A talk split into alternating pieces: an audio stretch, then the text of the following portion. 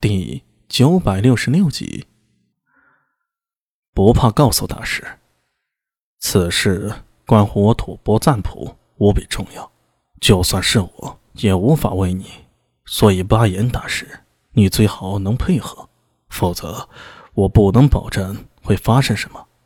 那个结果一定非你我愿意见到的。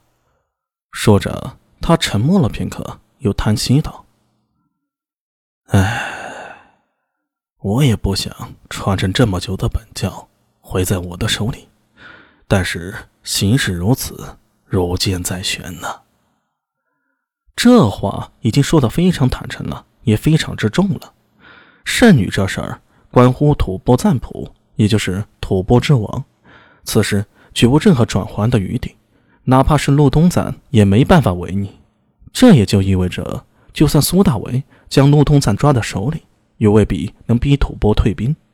如果抓了本教圣女，对吐蕃真的这么重要，那此次来的重臣就绝对不止骆东赞了。至少吐蕃军方还会有领兵大将来做节制。那个人会是谁呢？苏大为心中已经隐隐有了答案了。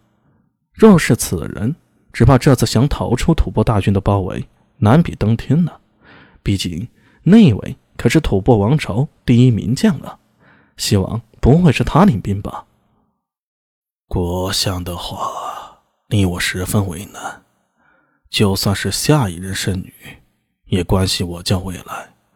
国相一来便要人，你让老僧如何呀？站在心扰弥勒佛祖像前，你要让老僧答应此事，那我岂不成了本教千古罪人？巴颜的声音一字一顿。说的无比艰难，这绝对不是因为他对唐云不熟悉，而是因为心中天人交战，实在是一只脚踩在了悬崖边上了。不答应吐蕃国相，数万吐蕃大军涌上来，本教从神庙到圣地啊，全都会毁灭。答应，那就意味着本教将失去夏日圣女，同样是断了延续的未来。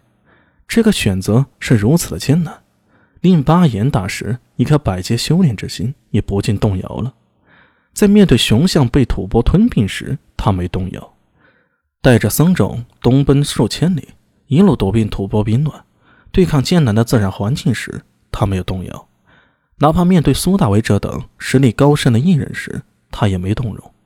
但是此时，在面对好似手无缚鸡之力的吐蕃大将鲁东赞，他的内心在颤抖。闭上眼睛。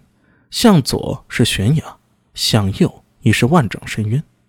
巴颜大师，你是本教德高望重的大师，我不逼你在这里决定，我先出去，你好好考虑，在天亮时告诉我答案。陆东赞语调轻柔的说道：“想必大师不会令我失望。”这话说完，墙上的影子缓缓移动，看来。陆东赞和他身边的亲兵正在退出大殿，随着他走远，墙壁上的影子渐小，那种无形的压力也从人的心头渐渐挪开了。这令苏大为暗松了口气。说来也奇怪，这陆东赞只不过是个普通人，无非是身份高了一些，但是他站在殿中侃侃而谈，却带给苏大为和巴颜这等修炼有成的艺人以莫大的压力。这时苏大为才相信。人的气场未必与修炼高低或者身份高低有关，至少从方才陆东赞的表现来看，他是一个非常厉害的智者，仅凭语言就完全掌控了全场，把巴顿大师拿捏得死死的。一代宗教在陆东赞面前，居然连大气都喘不过来。使之似陆东赞这种人，为何能名留青史呢？此人心智手段绝非常人所能及。就在苏大为心中盘算时，突然听到神像下的供案里发出啪嗒一声响，大殿瞬时安静，诺真可闻。